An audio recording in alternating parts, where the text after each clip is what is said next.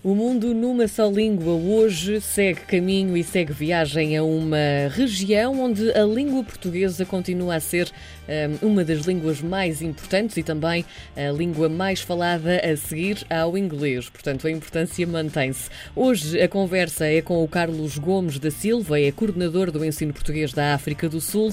Olá, Carlos, muito obrigada por estar connosco hoje. Karina, é um prazer. Carlos, a língua portuguesa tem uma importância uh, imensa uh, na África do Sul, que é onde está neste momento, e também em todos os países à volta. Mas como é que tem sido ehm, manter esta tradição, no fundo, não é? Porque já tem um, alguns séculos, de continuar a falar o português, a ensinar o português e a manter o interesse também por quem quer aprender? Ouso dizer, a esmagadora maioria dos nossos aprendentes é de origem portuguesa, distante, muito diferente da Europa. Portanto, Sim. já são de terceira, quarta, quinta geração. Uh, temos alunos, uh, temos um, um, aluno no Cabo que o ano passado, uh, um ano passado muito longínquo, é, é, é um, um tetravô que veio para a África do Sul de Lisboa pouco, pouco após o terremoto de 1755.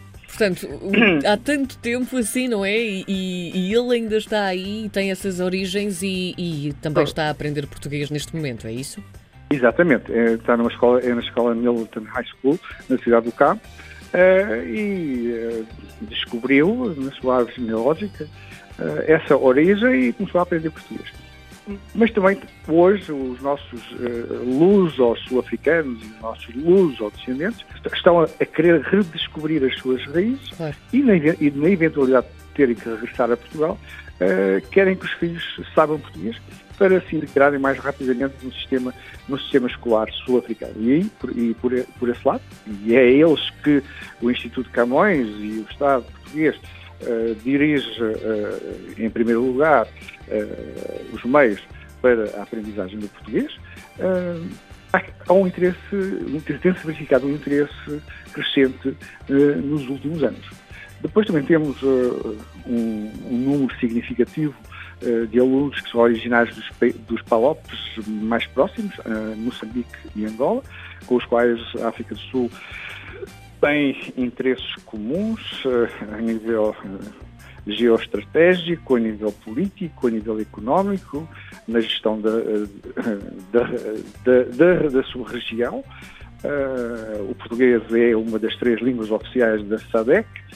Uh, temos um docente do de Camões uh, simultaneamente na Universidade do Botsuana e no secretariado da SADEC em, em Gaborone.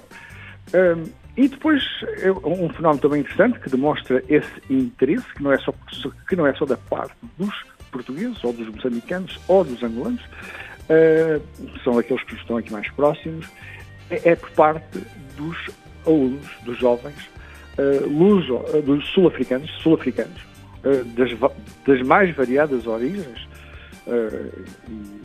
como, como se posso referir, por exemplo, eh, numa escola, numa escola do Soweto, daquele bairro emblemático, uh, a cidade satélite de Joanesburgo. Uh, temos uma, numa escola modelo, o Protea Glen Secondary School, temos tido cerca de 170 alunos a aprender português por ano, que não têm qualquer ligação nem a Portugal, nem a nenhum dos países, nem a nenhum dos países de origem língua portuguesa. Porquê?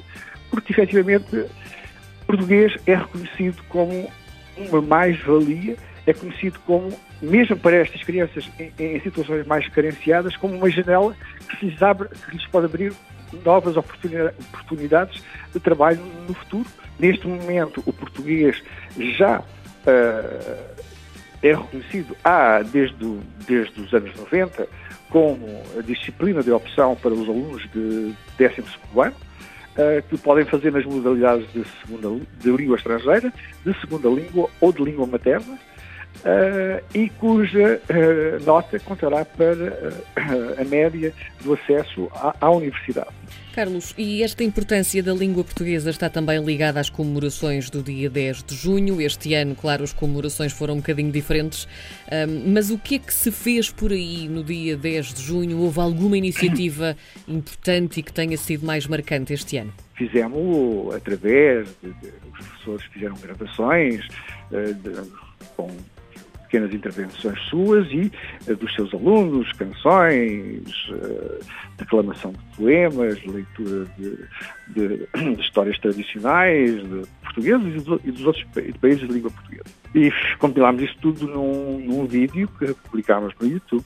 Por outro lado, portanto, o Instituto Camões este ano também decidiu, uh, uh, num gesto de solidariedade com uh, os nossos aprendentes menos favorecidos, oferecer à escola de que falámos há pouco, no Soeto, 25 laptops para que eles possam continuar a aprender português à distância e uh, 25 licenças do português mais perto, com acompanhamento de um dos nossos professores aqui de Pretória, uh, para fazer a monitoria uh, de, de, de, destes alunos.